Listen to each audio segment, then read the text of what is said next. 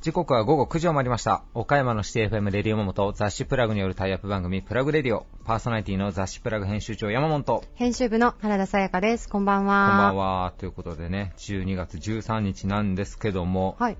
えーもうね、大変、まあ、コロナによってね、もういろんなことが起こりましたけども、はい。個人的にすごく小さな話で恐縮なんですけど、ホームランドっていうね、はい。海外ドラマがありまして、出た。はい。ははいい。どうぞ ごめんなさい、ごめんなさい。何かな？ごめんなさい、でごめんなさい。何かな？出た。何？出た。あ、失礼しました。ああのですね、あの、クレア・デインズさん演じる、あの、キャリー・マティソンっていう女性の CIA の、ーはい。はい。あの、捜査官の話でして、はい。待望のシーズン8がほ夏頃に出たんですよ。なんですが、う。はい。あの、私、ずっとそれだけは、あの、吹き替えで見てまして、ああ。多分コロナのせいなんですけど、はい。吹き替え版が出てないんですよ。8だけ。あ多分撮れてないんでしょうね、吹き替え版が。頼むと。もう見れる状態にあるにもかかわらず、ーはい。はい。英語だと。ああ。え、英語じゃ嫌だってことですか？英語でももちろん見ますよ。はい字幕でも見るんですけど、うん今までずーっとそれだけは日本語訳で見てきてて、8だけじゃ入らんと。あ、なるほどね。最後の最後、いきなり字幕じゃ入らないと。コロナと 思うんですよ、僕は。なるほどね。なんでね、うんすごく、まあ、ちっちゃいとことですけど、もうはいはい隅々にまで、もうコロナのせいでもう怒りがね、止まらないんですよ、僕は。怒ってるんですね。はい。ホームランドの8、もはいうこれすごい状況ですよ、もほう。ちょっとごめんなさい。全然わからないんでう。いや、すけど。もうすっごいもう、いちごのショートケーキ食べたくって、はいあ、あ、もういいよ、焼けたよ、って言ったうんら、あげてくれてるんですけど、うんもうずっとなんか、あの、あれですよ、も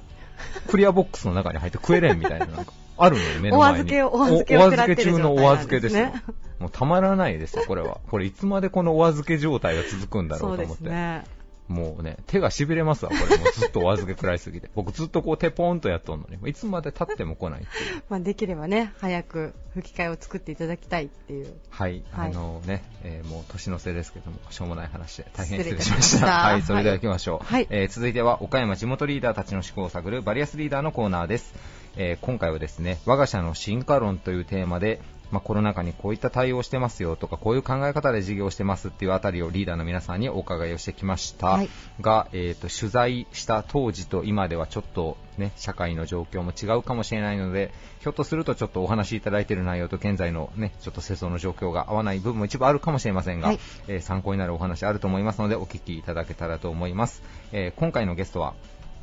岡山大学学長牧野博さん。岡山県立大学理事長兼学長沖陽子さん。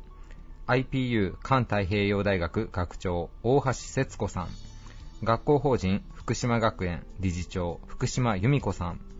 岡山学芸館青州中学高等部。岡山学芸館高等学校校長森健太郎さん、えー5名の方皆さんあれですね。学校関係の、そうですね。はい。本日は。えーとリーダーの皆さんにご出演をいただいております。ありがとうございます、ということで今回はあの我が社の進化論なんですけども、我が校の多分進化論ですかね、内容的には。はい、お聞きいただけたらと思います。それではお聞きください。以上、フリートークのコーナーでした。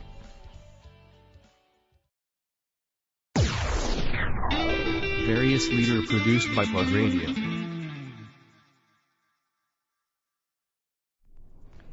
国際的な研究、教育拠点として社会に貢献できる実りの学徒を目指す国立総合大学、岡山大学学長の牧野博文さんです。よろしくお願いします。よろしくお願いします。えー今回は、えーリーダーの皆さんに、まあ我がまあ、民間の方は、まあ、我が社の進化論というテーマで、ウィズコロナの時代、まあ、どのように事業を展開していくかというあたりのお話をお聞きしてるんですけども、牧野学長には、まあ、岡山大学がウィズコロナの時代、どのようにこう学校運営をされていかれるのかというあたりのお話をお伺いできたらと思うんですけども、はい。はい。よろしくお願いします。よろしくお願いします。はい。まあ、今回のコロナっていうのは、まあ、ある意味では、東京一極集中ということが、これをかなりひどくしてきたということがあります。はい。まあ、そういった意味では、これから私は、まあ、地方分散型社会になるべきであるという、それを牽引するのが岡山であるという。なるほど。まあ今大変な時代ですけども、はいある意味ピンチはチャンスということで、うんまあ、この岡山大変平野も広いですし、はい。東京都会に比べると過密化というのは少ないので、はい。また、あの、医療体制も非常に充実しているといううんまあ、そういったこともあって、これからは岡山時代だというぐらいに私は考えております。なるほど。いや、もうあの、一県民市民としてもね、あの、コロナウイルスとかなりましたけど、岡山やっぱ、岡山大学病院さんはじめ、やっぱ医療の水準が高いっていうのはね、こう皆さん、まあ、専門的なことは分からなくても、やっぱこう意識としてはあるので、そういう意味でのなんかこう安心感っていうのをね、あの、医療従事者の皆さんに担保していただいてるなっていうのはすごい思うんですけども、大学の運営というところで言うと、やっぱり岡山大学もリモートの授業なんかが今、主軸になってこられてるんでしょうか？そうですね。まあ、あの、大変残念なことに、あの、卒業式、入学式というのを行えなくて、はい。まあ、私があのメッセージを、はい。あのホームページで流したということでもあったんですけどへもー、まあ、やはりあの若い人があの岡山大学大体7割が県外の方からなので、はい。そういう方がいっぺんに移動してこられると、はい。そこで、まあ、あのコロナということもリスクが高まるということで、はあのオンラインの授業を、まあ、1学期、2学期ということでうん、基本的にはさせていただいています。なるほど。ただ、どうしてもあの国家試験の要件とかいろんなことであの実習とかはい。必要な、あの部門ってありますので、はい。例えばあの医学部であると臨床実習というのがございますけども、それはあの、まあ、大変学生さんにも我々も注意をしながらはい。6月から再開ということで、うんまあ、ごく一部はそういったことを始めてますけども、基本的に授業はまあオンラインということでさせていただいています。なるほど。あの、収録させていただいている時とね、放送の時でちょっとタイムラグがあるんで、世の中の状況とかもいろいろ変わると思いますが、今収録させていただいているのは、この夏場の時期で言うと、もう、先生も、あの、授業を受けられる学生さんの方も、結構そのリモートの授業っていうのも結構慣れてきたかなっていう感じですかね、実体験としては。いかがでしょうか？そうですね。まあ、あのこの前あの、学生さんの方と、それから教員の方にもアンケートを取らせて、ちょっと今それを解析しているところなんですけども、はい我々が思ってた以上に、あの、学生さんには良かったというところもあります。え例えばあの、今まであの、対面授業であると、聞き逃してしまうと、まあそのままということもあるし、なかなか質問もみんなの前ではしにくかったのー、が、はい。あの、オンディマンドというか、あの、教材を上げてあると、それをはいいいつでも自分の都合のいい時に見ることができるし、はい重要なところは何回も繰り返して見えるということで、なるほど。だからし、まあ、習得というか、はいが、まあ、深まってきたということもありますし、それから、あの、今までなかなか質問しにくかったらもう、あの、オンライン教育であれば質問も個別にしやすくなるという。まあちょっとコメントを打ってやってみたりとかっていうことで聞きやすくなるという。なるほど。結構じゃあ授業の内容自体はオンラインで配信した後にアーカイブで残されてたりもするんですか？その授業内容っていうのは。はい。まあ、今、今あの、岡山大学、ムーズルというあのはいシステムを使ってますけども、はいまあ、それが残る形に。へー。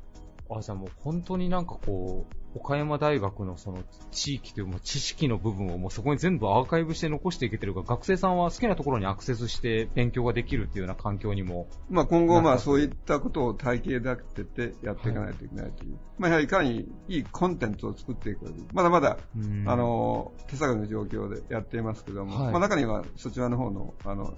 非常に得てた先生もいますし、そういう教員もいますので、はい。あの、いいコンテンツ、教材を作っていって、それをうまく集積していく。それがある意味、あの、知の集積になるほどくんじゃない。かそうというです。知の集積、そうですね。なるほど。ありがとうございます。そしてあの、ちょっとこれはね、あの、今も多分コロナウイルスについては多分いろんな方が研究を進められてらっしゃるので、次々まあ新しい情報が出てくるとは思うんですけれども、やっぱあの、牧野学長もその医療関係の方ということで、学長ご自身はそのコロナウイルスについてはこう、どのようにこう、まあ、見るというかもう、まさしくウィズコロナ、どのようにこう、今後付き合っていけばいいっていうふうにお考えでいらっしゃいますでしょうか？はい。まあ、あの、思ってた以上に手強いという側面、特に重症化する場合は、一気にあの肺炎が重症化するということもありますので、はい。特にあの高齢者をはじめうん、リスクのある方は、かからない、うつさないということが一番だと思います。なるほど。じゃあなんかやっぱこうね、慣れてくるっていう感覚をちょっと一番怖がらないといけないというか、やはりもう危機レベルの意識っていうのは下げない方がやっぱいいということですね。そうですやは。まあ、特にあの、学生さん、若い人は、うんあの、自覚症状なくて、はい。あの、お年寄りに移すというリスクもあるんで、うんまあ、特にそういった、あの、対策が必要ですし、はいやはりこれは学生さんと、まあ、ワンチームというか、うんなって、まあ、一緒に取り組んでいきたいという具合に思っています。なるほど。先ほどお話をお聞きして、学生さんの約7割がもう岡山県外からいらっしゃってたっていうことは、本当、岡山大学のおかげでこう、若い人が全国から集まってきてたっていうのをなんか改めて実感もするんですけど、実際のその人の行き来がなくなるっていうのは、ね、冒頭お話しいただいたら、これから地方の時代だっていうところに対して、なんか結構あれですね、なんか来ては欲しいけど、まだまだちょっと移動が難しいっていうのはちょっとジレンマがあるところではありますね、なんか。ただまあ、あの、試験とかいろんなこともあって、あの、いろんな形で、うんあの、キャンパスにはだんだん、あの、来ていただいてますし、うんまたあの、部活の方も一部はい再開ということで。あ、なるど。ほど、なるほど。部活も再開していってるということで。なんか、あの、学長、ご自身もやっぱあれですか、マスクとか手洗いうがいとかも以前にも増して気を、ご自身のライフスタイル自体もだいぶ変わられましたか？そうですね。あの、マスクは必需品で、出かける前には必ず マスクをしてるかどうかということで、うん、うん。ライフスタイルが変わってきました。なるほど。今日もね、あの、学長室に来させていただいたんですけど、表のところにあの、アクリル板というか、やっぱもう、学内全体のいろんな施設にもやっぱそういう対策っていうのはもう、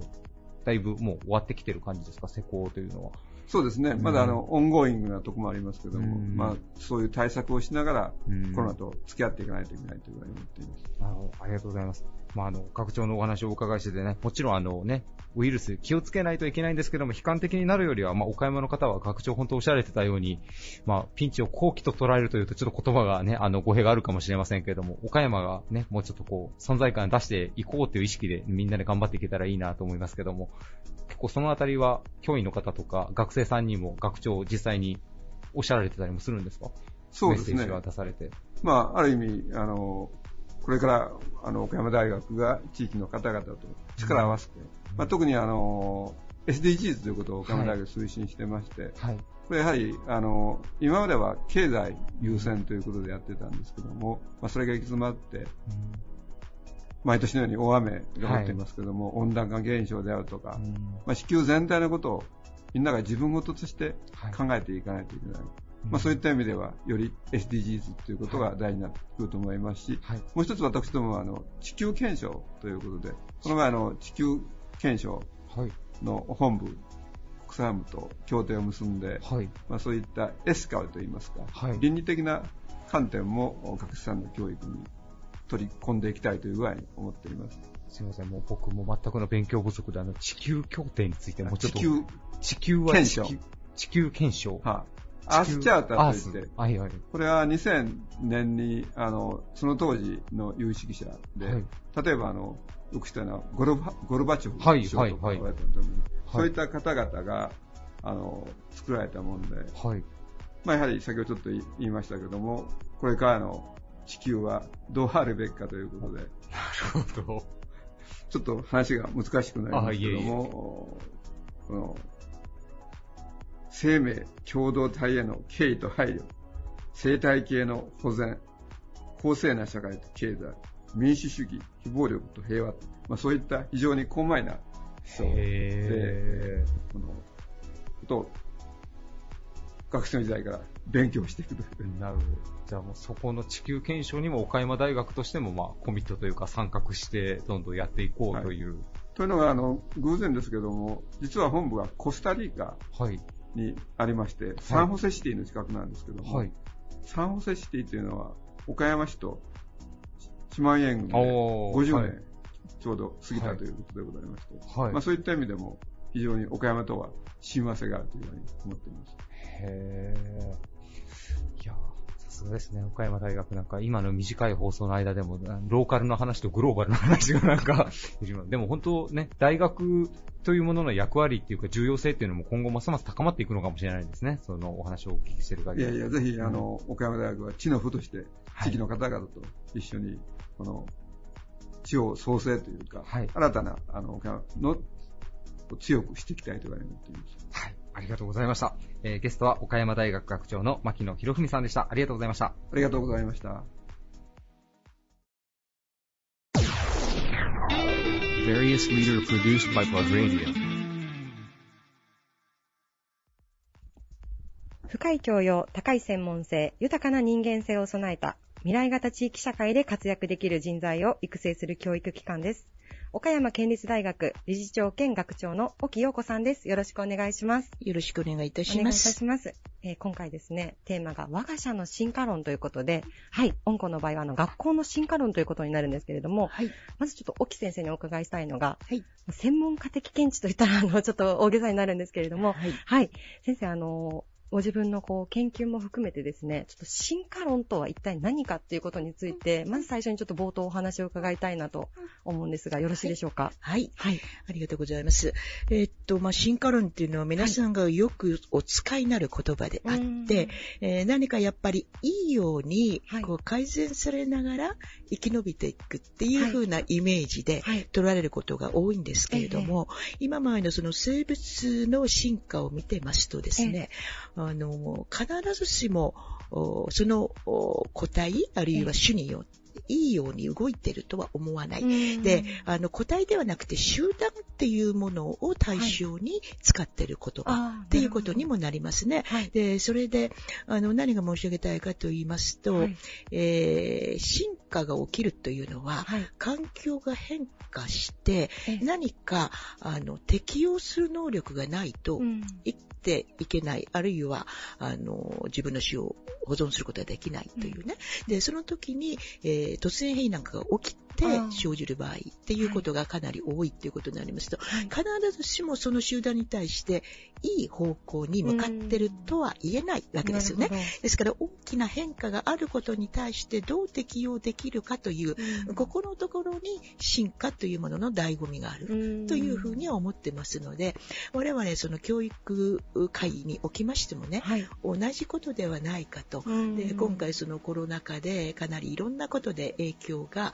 及ぼされたことに対して、はい。この環境変化に対して、えー我々がどう変化し適応していくかという、ここのところをやはり、えーしっかりと考えていくうんということになるんではないのかなと思っております。あの、そういう、今お話にあったように、やはりこう、いいことばかりではない。そうそうそうただその、まあ、仕方なくと言いますか、こうでないと生き残れないかったから、まあ、こういうふうに変化させたっていう部分もあるかと思うんです。で、まあ、大学で言うと、まあ、ニュースとかの報道でもあるように、やはりこう、オンライン授業だったり、そういったものを取り入れていらっしゃると思うんですけれども、岡山県立大学さんでも同じように、そういった取り組みは、はい。はい。そうですね。あの、とにかくね、授業形態が変わりました。はい。えー我々、あの、残念ながら卒業式もできず、うんで、もちろん入学式もできなかったと。ですから、ね、あの、新入生の方々は、はいお互いにおたお友達というものを作る機会がなかった。うんで、先生とお話しすることもできなかった、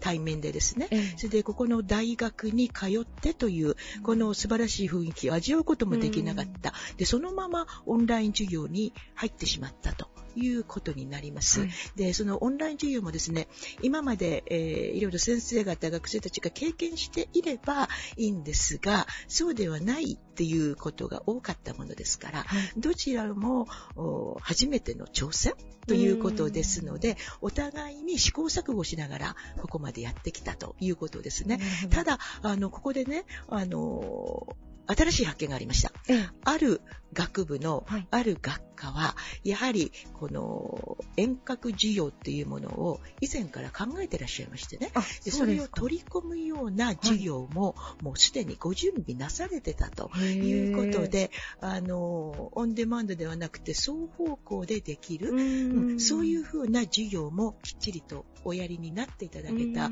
で、これは、あの、ピンチをチャンスにという一つのね、具体例ではないかというふうに思ってます。でただ逆にですね、はい我々のところ情報工学部ございますが、こちらは逆に言えば、あの、こういうようなオンラインっていうものが、まあ、ご自分たちの専門領域で、ええええーかなり頑張っていただかないといけなはいいところなんですが、はい。逆に、あの、我々の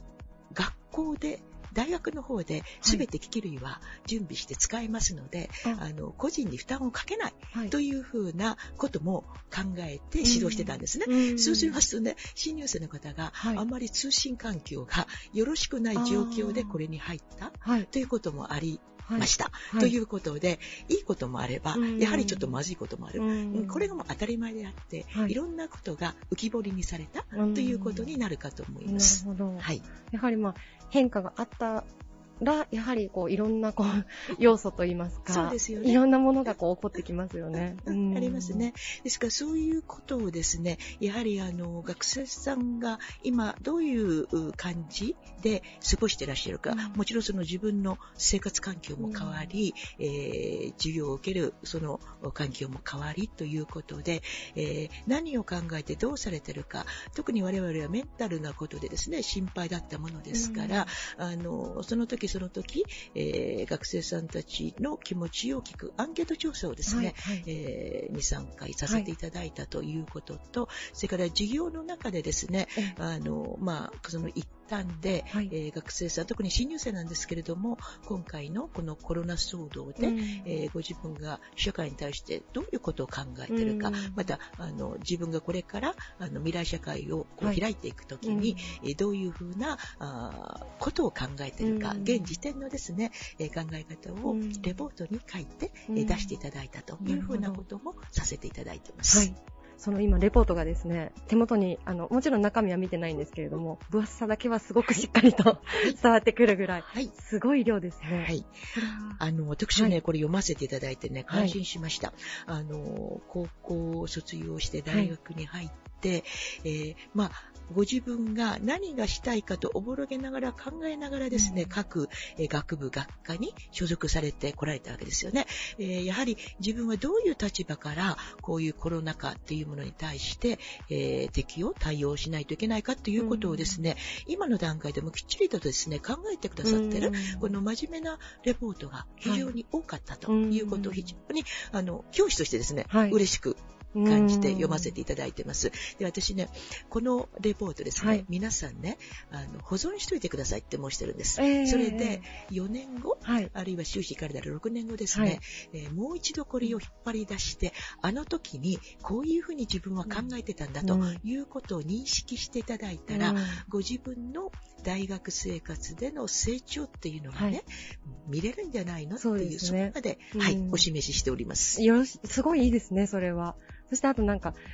自分の成長を実感できるっていうのと、まあ、初心をこう取り戻すじゃないんですけれども、まあ、これからこう社会に出ていかれる方が、もう一回こう大学に入った時のこう嬉しいな思いを改めて実感するっていうのはすごくいいですね、先生だと。思いますね、はいその時にはね、社会情勢も変わってると思うんです。あそうですね。ですから、その時にどう対応できるかっていう、またそこで考えてもらうっていう機会もね、持っていただきたい、うんということも考えて。こういうことをさせていただきました。はい。かなりこう熱量が伝わってくるようなレポートだったんですか、先もう生。大変ですよ。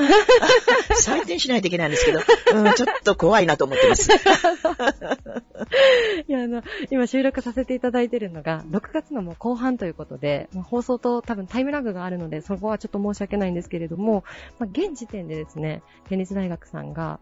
例えばアンケートだったりとか、こういったレポートで、まあ、学生さんの声を集めていらっしゃるかと思うんですけれども、今後それをどういうふうにこう展開させていかれる、まあ、ご計画だけでも、はい、はい教えていただいていいですか？そうですね。あの、やはりね、コロナ禍で、これは貴重な体験させてもらったのは、普通にですね、対面授業で授業を続けていますとね、あの、社会情勢に対して学生さんが何を思い、どうなのかというふうな、こういう非常に重要なところがですね、把握できずままに行ったんではないかという気がするんですね。で、あの、今回、生の声を聞かせていただくはい。チャンスができたということ、これやっぱりピンチがチャンスうん。というふうに思いますよね。で、しかも、ご自分の生活環境が変わってる。で、それをどうすればいいのというね、ここのところが、まずその通信環境ですね、はい。オンラインをすることによって、何が不備でどうなのかっていうことを我々は教えていただかないと、学生さんに対して不利益をっていうことがありますよね。それから、あとは、やはりね、あの、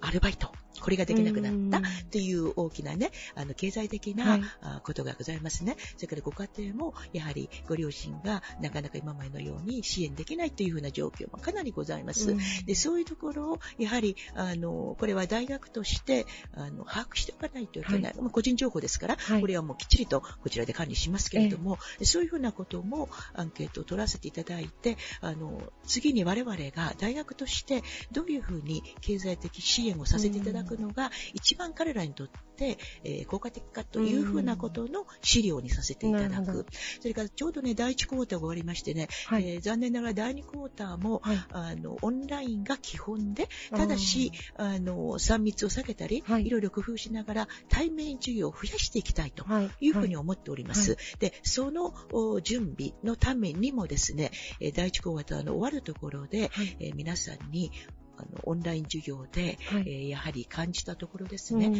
ー、不備があった点、えー、これからどうしたらいいのかというふうなところを、また声を聞かせていただいたということですから、これを解析することによって、次の第2クォーター、第3クォーターに反映させていただきたいということがあります。で、あの、もちろん学内の先生方、はい、教職員に、このアンケートの調査は皆さん知っていただかないといけない、あの、結果をね、うん、えー、把握していただかないといけない。で、それとともに、やはり、あの、県立大学ですので、はい、えー、社会の皆様にも、岡山県の皆様に、やっぱり今学生がこういうことを考えているということを発信させていただきたいということを思っておりまして、えー、叱るべき時、叱るべきところで、はい、えー、これは、あの、公表させていただきたいというふうに思っております。なるほど。はい。あの、個人的にもとても興味がありますし、それをまた見たことによって、こう新たな影響を受ける、その一般の方々というか、大学の関係者の方だけじゃなくても、っていう、こう、副作用、いい副作用が、そうですよね。相乗効果といいますか、はい、はい、そういうのが起こってくるとすごく素敵だなと。そうですね。はい、我々の皆様がね、あの、学外の方が、それに対してどういうふうにお考えいただくかっていうことも、ここもまた把握させていただきたいというふうには思っております。ははい。ありがとうございます、先生。ちょっとまたですね、あの、そういった、まあ、公開するタイミングであったりとか、改めて教えていただけたらなと。はい。はい。あの、はい。わかり次第すぐに、はい。ご連絡させていただきます。ありがとうございます。はい。はい。えー、本日のゲストは、岡山県立大学理事長兼学長の沖陽子さんでした。ありがとうございました。どうもありがとうございました。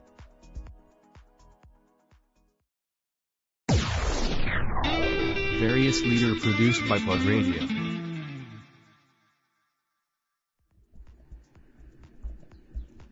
4年後に責任を持つ大学を心情に挑戦と創造の教育を追求、次世代の人材を育成する教育機関です。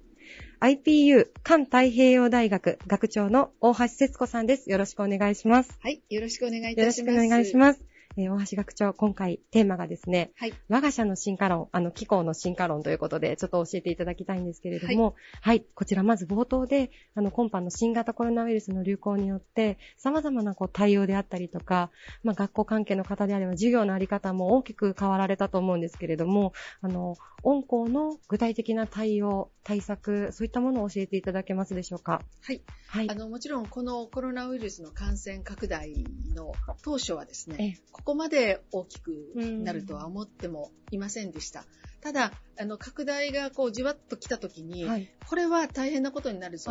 私たちは今まで対面教育、本当に子供たちと触れ合うその中で教育を行ってきて、もう、この距離感がいいっていうので、たくさんの学生が来てくれるようになっていましたので、はい、この距離感が違う中で何ができるだろうかっていうことをいち早く先生たちが、あの部会を立ち上げて考え出しました。で、あの、オンライン授業のスタートとなるわけですけれど、そこまでの間も先生たちのトレーニング、機材の充実、また学生の持っている機材等の調査、それをすべて行って、学生がどういう状況でそのオンライン授業を受けられるかっていうことに時間を少し費やし、費やして、その結果、これがいいんじゃないかという方法をあの模索をして、今進んでいます。で、特に IPU ならでは、はい、IPU だからこそできるオンラインのハイブリッド型授業というのを先生たちが考えてくださっています。はい、なるほど。いや、もうあの、事前の取材でもお伺いさせていただいて、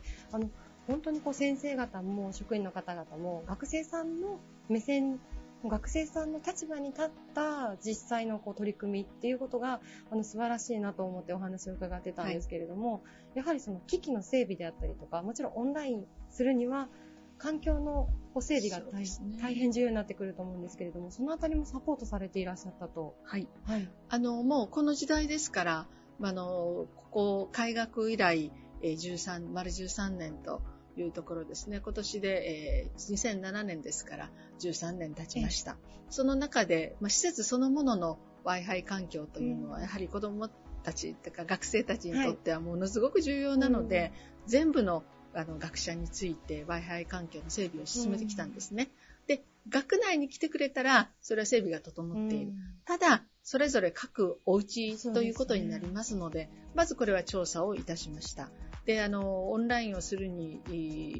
十分な Wi-Fi の環境があるかどうか。やはり今、学生はあの使い放題というものも持っている子もいれば、はい、あのキャップをかけていて、あの上上限の制限を持ってあの使っておられるご家庭もありますので、それの調査をやって、で、それをどうするかというところですけれども、まあ、あの、その中でできることも考えました。うん、ただ、やはりこれは環境整備をしたいということで、今も貸し出しの、あの、手続きとか審査をしています。はい、どういう環境だからこういうものを借りたい。うん、ですから、あの、ノートパソコンの貸し出し、これはもう1000台を用意しましたし、えー、あ、すみません、100台用意しましたし、はい、そして Wi-Fi のルーターの準備も100台ということで、あの、用意をさせていただいて、はい、希望者、特にこういうことの問題があるので、親も使っている、それから兄弟も使っている。なので、あの足りないとか、いろんな、まあ、申請は必要ですが、はい、それを手を挙げてもらって今貸し出しをする。はい、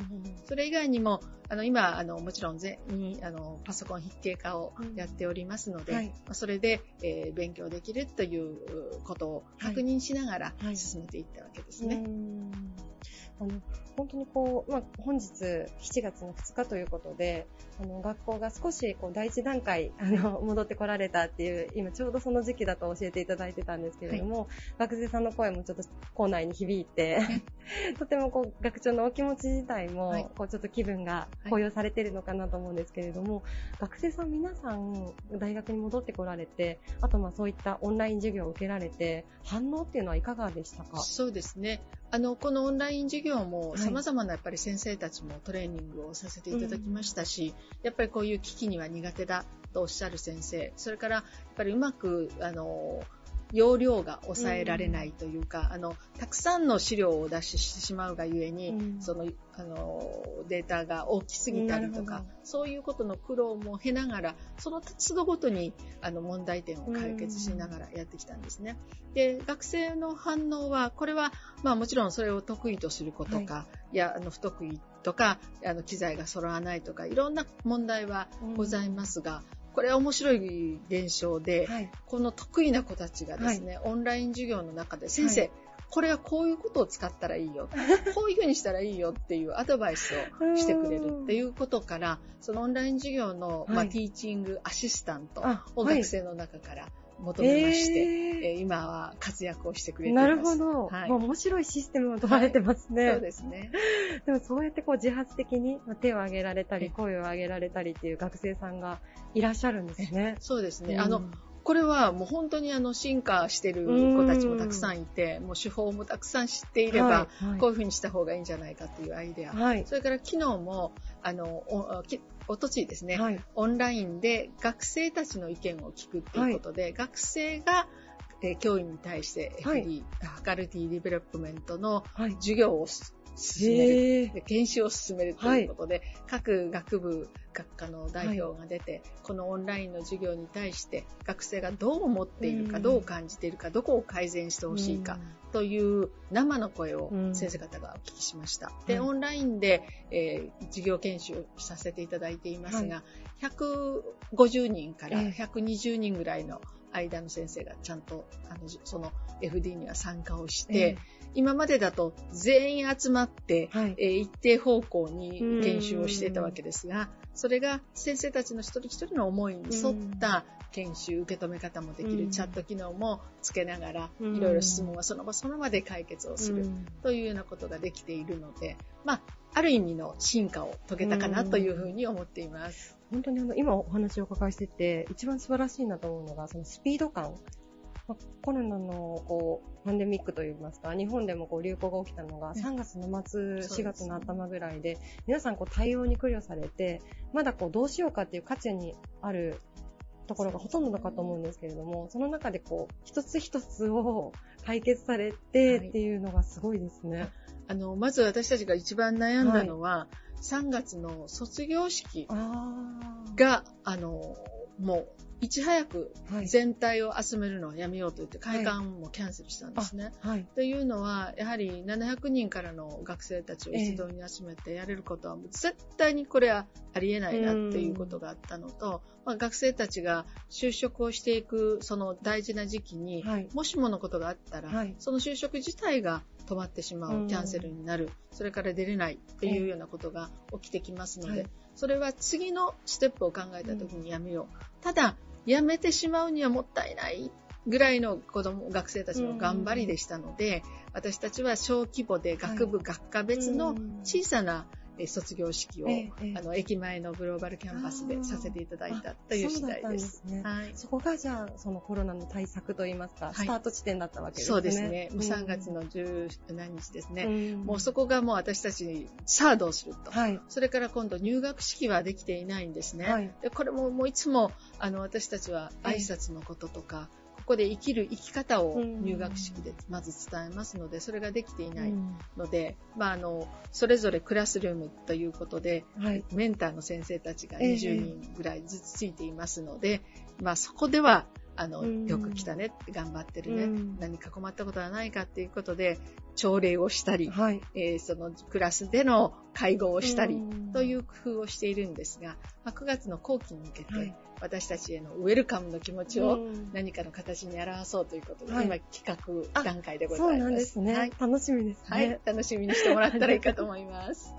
あの、すみません。ちょっと最後にですね、これはあの、学長に前もってあの、お伝えしてないことなんですけれども、学長がこう、まあ人が進化する、組織が進化することにおいて、一番こう大切なことって何だと思われますか？はい。あの、まず、その環境にその順応していく、うん、変化していく、はい、もうこういうことだからこうしなければいけないというような考え方では、はい、もう本当に進化も変化もできないということですね。ですからこういうことが起きた。さあ、じゃあその中でベストのチョイスは何かっていうことを柔軟に受け入れて、受け止めて変わっていくということだというふうに思います。もうここで多用されているそのダーウィンの言葉、生き残るものは変化できるものであるということで、その言葉が残されていますが、はい、まさにその通りで、いかに自分が柔軟に一つ一つ起きてくる物事に対応できるかということを大切にしながら、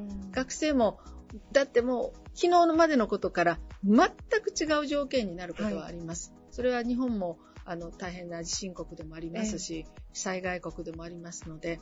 昨日まであったあの生活が、今日からはない。もちろん病気のこともありますね。はい、私自身もそうです、うん、昨日まではこういうことだったのに、今日から命のその定めがない、わからないと言われて私も大病をしまし,たけれども、そういうことが人間には起こる、うん、明日の予定は未定で、うん、そこはどういうふうにやっぱり今日一生懸命生きるかっていうことについて、自分が柔軟に対応できるかってことが大事じゃないかというふうに思っています。ありがとうございます。はいあの、ぜひですね、リスナーの皆さんも今の言葉をこう胸に留めて、私自身もなんですけれども、胸に刻んで、まあ、コロナに立ち向かっていきたいなと思います。はい、ありがとうございます。はい、今日も一生懸命行きましょう。はい、ありがとうございます。頑張ります。頑張りましょう。はい、はい、えー、本日のゲストは IPU 関太平洋大学学長の大橋節子さんでした。ありがとうございました。ありがとうございました。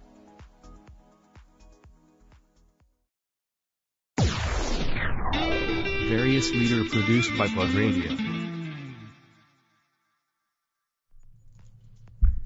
学校法人福島学園理事長福島由美子さんです。よろしくお願いいたします。よろしくお願いします。今回ご出演ありがとうございます。はい。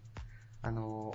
今回初出演ということになりますので、はいあの学校法人福島学園さん、はいまたあの、まあ、理事長がされている様々なあのはい事業の中で、はいあのまずはあのどのような事業をされているのか、はいお教えいただいてもよろしいでしょうかわ。かりました。まず、あの、学校法人福島学園では、理学療法士の養成をしております。はい。で、それで、あの、専門学校倉敷リハビリテーション学院という、まあ、名前なんですが、はい3年生の理学療法士の養成校でございます。これは倉敷の駅の近くにございます。それから、えっと、社会福祉法人、ドルフィン福祉会。こちらは認可保育園を、はいえー倉敷、まあ、倉敷市内なんですが、うんえー保育園をしております。はいあともう一つですね、株式会社ドルフィンエイドはい。という会社がございます。そちらの代表をしてるんですけれども、はい。そこはいろんな実は事業をしておりまして、はい。怪物級有料老人ホームが5件、うん。あの、どちらかというと倉敷より一斉にございます。それからに、えっ、と、企業主導型保育施設はい。というのがあるんですが、はい。それを岡山市北区中三下、はい。それから、えー倉敷市内、あ、市内といいますか、玉島にはい。ございます。それから、調剤薬局であるとか、あと、発達障害の方の療育をする、えー事業所とか、あとは放課後でですか、はい障害者の方の。そんな感じで、まあ、インクルーシブな、あの、仕事ということで、ノーマライゼーションの街づくりを目指して、そんなことをしておりはいます。はい。ありがとうございます。はい。もう福祉の分野で、はいあの本当手広くというか様々な分野をはい進出されて事業を行われているというところですね。はい。そうでございます。ありがとうございます。はい。あの、まあ、世の中でも SDGs の取り組みが、あのかなり注目されてくる中ではあるんですが、はいはいあの福島理事長にとってもこう SDGs は今までもずっと取り組まれてきたそうもでございまのであったと。すね。はい。はい。まあ、誰一人残さないということで、はい。あの、本当幼児から高齢者まで、そして障害者の方、うんあと、まあ、外国人、そういう方たちと仲良く、あの、SDGs の最後の17項目で、うんパートナーシップで目標を達成しようということで、うん今までやってきました。ありがとうございます。はい。あの、まあ、SDGs というワードが、まあ、近年あのよく聞くようにはなっているんですが、はい。もう本当にこう持続可能なうんこう社会を作るために、はいそのまあ、事業としてはい昔から取り組まれてきたというところで、はい。すごくこう現場感を感じられながら、はいこの SDGs 感じられてるんじゃないかと思うんですが。そうでございますね。今まで私自身がやってきたことが、振り返れば SDGs だったんではないかなというふうに思います。はい。か、あの、最近は本の部分でも少し、あの、書かれたりとかご出演されたりみたいな。そうでございますね。はい。ちょっと仲間と一緒にはい5本を、SDGs 関係の5本を書いたりはしています。ありがとうございます。はい。まあ、そのような形で、あの、はい福祉分野で多方面に、はいあの活躍されている、あはいの福島理事長に今日、あの、インタビューをさせていただいてるんですが、はい。あの今回の取材テーマが、はい。あの我が社の進化論ということで設定をさせていただいておりまして、まあ、学校であったり、はい。あの株式会社の事業であったり、うん。あのまあ、社会情勢もさまざまに変容する中で、はい。ちょっと次の時代に向けたはい。進化論、生存戦略というところを聞かせていただければと思うんですが、はい、そうですね。あの、先ほど申し上げた通り、あの、当社では、あの、本当に、えっと、幼児から高齢者まで、はい、そして、あの、最後に申し上げた外国人の方ということで、えー今、あの、外国人の在留ビザいろいろあると思うんですけれども、はいそちらに取り組みを始めました。そうなんですね。はい。で、昨年、登録支援機関という機関を登録させていただいたんですけれども、ちょっとコロナ関係で、はい、今ストップしてるんですが、移動の関係があって、そうなんです。あの、私どもの老人ホーム、はいえーまあ、介護福祉さんが非常に今足りないということで、まあ、国でも本当に国を挙げてはい、介護福祉さんを何とかしようということで、外国人労働の方で、外国人材ですね、はい、えー技能実習生と、うん。それから特定技能生という分類で、えー介護福祉さんを、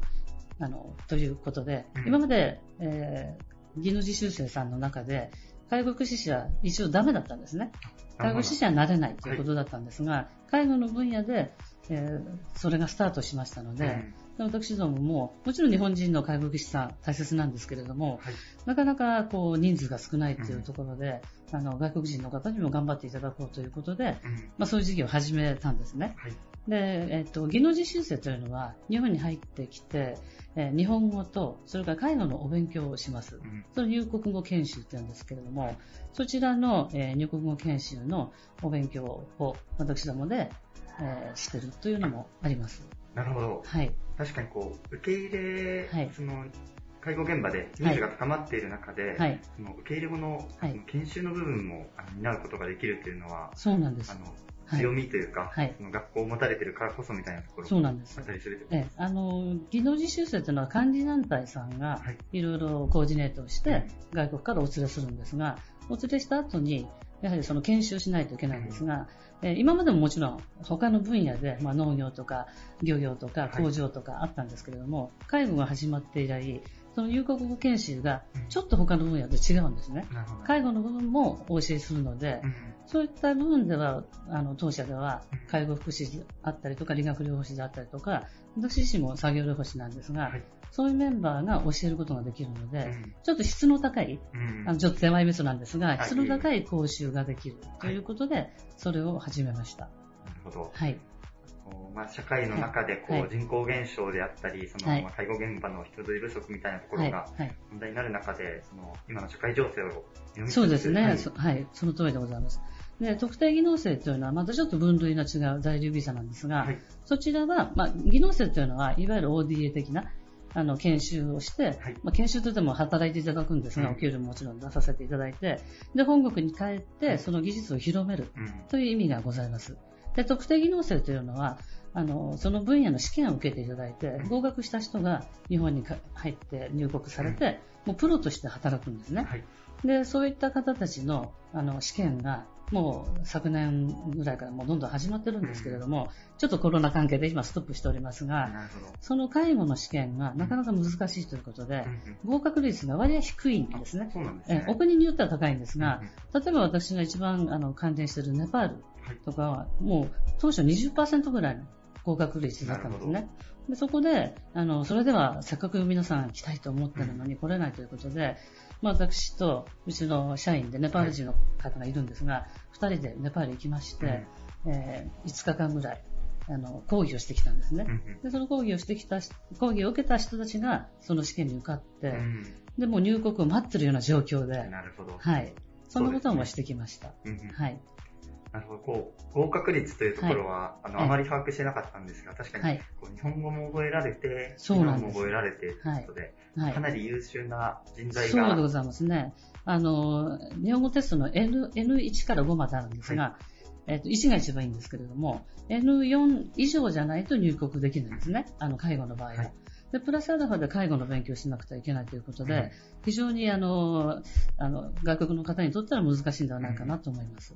まあ、そういう人材が今、はい、あの日本で働く可能性を感じながら、はい、待たれてるような状況ということです、ね、で当事者には、えーと、実際もインドネシアの方、うん、その方たちは、えー、技能実習生なんですが、はい、もう働いてたりとか、うん、あとベトナム人の方も、私の、まあ、法人違うんですが、医療法人の夫の方の施設で働いてくださってます。ありがとうございます？はい。なので、こう、学びつつ、働きつつ、はい。で、その働き口を作る、こう、ルートも、今作られつつという、そうですね。外国人の方の、その、在留ビザを、まあ、まあ、全部ってそういう欲張りみたいなんですが、うん、あの、把握できるような形で、はい、まあ、登録支援機関、うん、それから管理団体はちょっと秋を目指して今作ってるんですが、はい、まあ、あとは日本語学校であるとか、うん、そういったことを視点に置きながら活動しております。はい。あの、多分国もこの制度をあの導入して、はい、ちょっとまだ入国されてる方の数が、はい、あの少ないなっていうことで、ちょっと話題にもなってたかと思うんで。すそうです。ね。特定技能者に関してはまだ少ないということで、うん、ちょっと話題になってます。そうですね。技能実習生はもうだいぶ前からしてますので、はい、ただ介護はまだまだそんなに多くないですね。うんそこの間口を広げるために、はい、あの今、福島学園さん、あとは、はい、あのドルフィンでの取り組みが、ね、あのこれから可能性を秘めているということですね。はい、そうでございます。ありがとうございます。はい、あの今回、我が社の進化論というテーマではあるんですが、やはりそのあたりのこう可能性を、あの窓口としてどんどん広げていくことが、あのまあ、会社、学院としても進化論となってくるということでそうでございますね。はい。あとはですね、まあ、外国人関係はそういう形で、はい、あのしてるんですが、えっ、と、保育園を会社で始め、企業主導型保育施設を2園作ったんですが、はい、その後に、えー、今年度ですね、4月に認可保育園ということで作ったんですが、はい、その保育園の中で、もう本当園児が可愛くて、うん、私もよく保育園に足しにく行ってるんですが、はい、やはりちょっとあの、まあ、多動であったりとか、ちょっと発達障害的な方とか、うん、そういう方がいらっしゃるのに気づきまして、うんで、あの、まあ、えっと、発達障害の方の療育をしたいな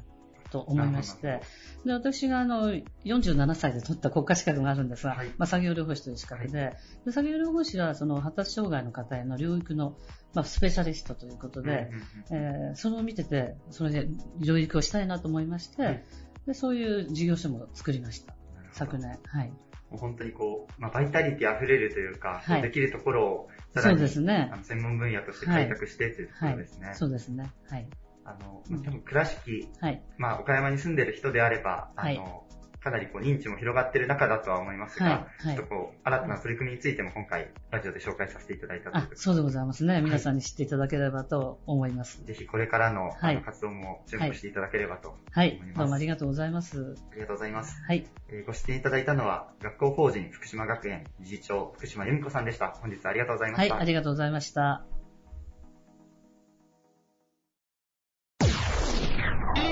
various leader produced by Plug Radio. 世界で活躍できる日本人を育てるスーパーグローバルハイスクール指定校にも選ばれた学校、岡山学芸館青州中学高等部、岡山学芸館高等学校校長の森健太郎さんです。よろしくお願いします。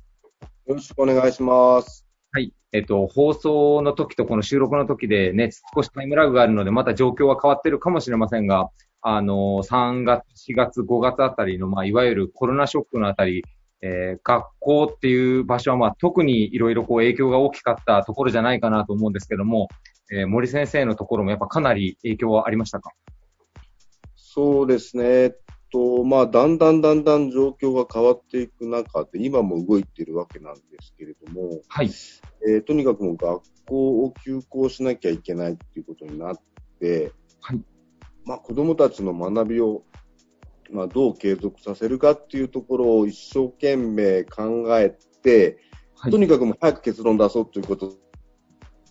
で、たちまちウェブのね、ズームを使った授業をすぐやりましょうということで、はい、早期に決断をしまして、で、はい、もういち早くですね、あの、先生方にも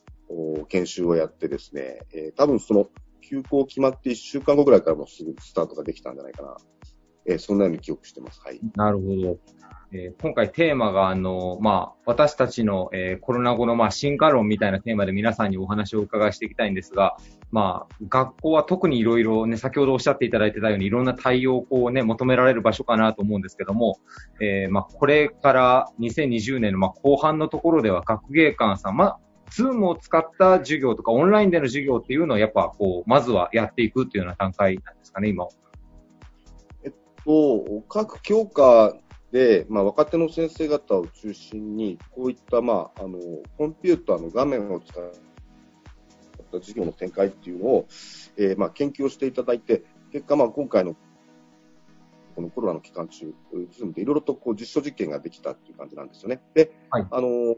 まあ、新しい学びの方法っていう意味では、資料提示の仕方だとか、子供たちのその表情のつかみ方だとかっていうのも、だんだん大きな画面であるとうまくいくっていうようなことが分かったりとか、あと、個人が持たれてる、えー、まあ、それぞれの教科の資料なんかも、学校の先生方同士が共有することによって、まあ、それなりに進捗もそしてまたあのアンケート調査の機能もあったりして、その授業ごとのですね、まあ、子供たちの定着度合いも瞬時に測ることができたりとか、なので、まあ、これまでその教室の中で展開してた授業を、ズームに切り替えることによってですね、まあ、まあ、さらにその、なんですか、よりきめ細かい指導ができるなっていうところも実はあるので、はい、まあ、そういったところは資産としてしっかり、まあ私コロナ資産を残せっていうふうに言ってるんですけど、うん、まあ、これからまあ、あの、この機能を使ってですね、個々の指導が必要な場合、特に、えー、論文の指導であったりとかね、面接の指導だったりとかっていうのは、あ十分オンラインでもやれますので、うん、なので、あの、まああ、学校に今通うことができてますけれども、夏休みの補習だったりとか、受験指導だったりとかっていうのに、積極的にね、あの、使っていこうということで、今や、あの、言ってるところです。なるほど。工場が読みづらいっていうのは、でも確かにそうですね。画面がたくさんこう、バーっとある中で生徒さんの表情一つ一つ読み取るっていうのは、かなり難しそうですね。先生のご負担というか、あれは確かに。そうですね。なので、あの、まあ、えっと、いろいろやってみてね、50分授業やっぱしんどいと。うん、で、まあ、40分にそれを切り替えたらば、あのー、まあ、すごくいい感じでできました。その代わり休憩時間ももうちょっと取りましょうということで、1時間の間20分休憩を取ったりとか、まあ、いろんなそういう工夫の中で、やり方が、まあ、だい大体定着したかなというところですね。はい、なるほど。なるほど。まあ、この、この時は、あ甲子園がどうなるとか、まあ、インターハイ今年はみたいな話も、まあ、結構ニュースを騒がした時期ではあるんですけども、やっぱ、その体育とか部活動っていうのは、ちょっとこう、本調して再開するっていうのはもう、もう少し秋以降っていうような感じになってきそうなんですかね。えっとね、まあ、ほとんどの部活動もすでに再開してます。えー、あのー、まあ、表でやる競技についてはまず問題ないので、うん、あの、外でやってるスポーツはしっかりやれてますし、うん、えー、まあ、室内においてもですね、まあ、ある程度ソーシャルディスタンスを取りながらということで、まあ、とにかくもう、まあ、かわいそうなのは3年生なんですよね。あの、もう、これで大会がなくなっちゃったので、えー、自分らの本来の力を発揮できる場がなくなってしまったわけなんですが、まあ、最後、ひょっとするとサッカーのね、選手権はやれるかなっていうようなところで今期待しているところですね。うん部活の担当の先生なんかちょっと初めてですね、生徒さんのそういった精神面のケアに当たるっていうのはかなり苦しいところなんじゃないかなと思うんですけど。まあまあ、あのー、とはいえ、まあ、この状況については子供たちもしっかり理解をしているところではあると思うので、あとはいえ、前向きにね、これから大学進学に向かって、あの、自分らの成果をやっぱきっちり出すという意味でも、まあだから、結構でも、ズーム使った部活動とかね、合唱部もやってましたしね、あの、運動部、トレーニングやったりとか、まあそれなり工夫がありましたね。面白かったですよ。うん、なるほど。ちょっとこれはもうちょっとあくまでも個人的な意見でお伺いしたいんですけど、あの、9月入学をどうするかみたいな議論もね、一部でちょっとあったんですけども、まあ先生なんかはこう、校長先生としてこう、どのように見ていらっしゃるかなというのがちょっと気になるところなんですが。えー、実はあの、まあ、あの地元選出の国会議員さんを通じてですね私の方からも随分9月入学についてはこのコロナの前からアピールしているところがありまして、うん、あのもう4月入学の弊害っていうのは実はもうコロナに関係なくね要は受験シーズンが1月、2月じゃないですか。ということは、まあ、通常で言ってもインフルエンザでですねあの集団感染が起こる非常にリスキーな時期に受験を毎年迎えてたわけですよ。うん、なので、まあ、そういったこともあってですね、9月に入学、まあ、ずらせばですね、6月、7月が受験期ということで、非常にそういった意味でのリスクに提示できますし、あと気候による雪だとか、なんですかね、天候の問題で、あの、試験会場に行けないとかね、そういったこともなくなりますから、だからもうとにかく、あと、その、やっぱり長期の休みの後から新学期が始まるっていうのはもう普通でして、もう諸外国で言えば当たり前なんですよね。学校の方もやっぱり長期の休みの期間中にいろんな準備が整いますから、あの、もう本当にあるべき姿としては日本においても9月、2月っていうのは僕も本当4、5年前からずっと言い続けていることで、で今回本当にいいチャンスなんでね、やろやお願いしますよって言ったんですけど、どうやらなんかね、その9月に持っていくために必要となる法改正は全部で31本あるというふうに民党の方から教えていただいて、それ全部改正して持っていかないと9月にできないっていう、まあまあ煩雑な作業があるっていうことが分かりまして、まあまあ、ただまあ、あのー、将来に向かってね、今回たちまちはできないけれども、多分、あの、今回のこときっかけに9月入学へ向けての動きはね、ちょっと出てくるかなとは思ってます。期待してます。なるほど。ありがとうございます。えね、学校の、まあ、生徒さんもそうですし、先生方もこのコロナで結構かなりね、なんかこう、ヘビーな感じになってるのかなと思う。なんかお話をお聞きしてたら結構前向きにもポジティブにまあ、これはこれでやっていこうよっていうなんか感じでマインドセットされてるような感じがしたんですけど、生徒さんも先生も今もそういった感じに徐々に変わってきつつあるというような状況でしょうか？いや、もうぐちぐちしててもしょうがないしね。まあ、ただまあ、ありがたいことに岡山っていうのは感染者がほとんど、まあ、広がらなかったっていうこともある。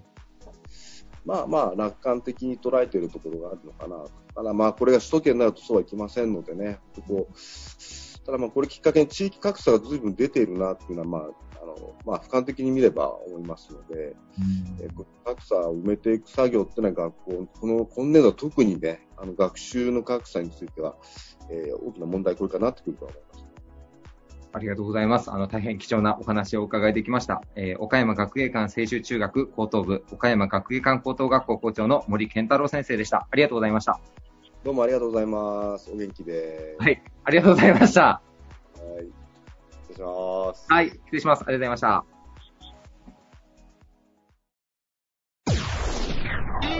various leader produced by Plug Radio. This radio produced by Okayama Premium Magazine Plug. See you next week.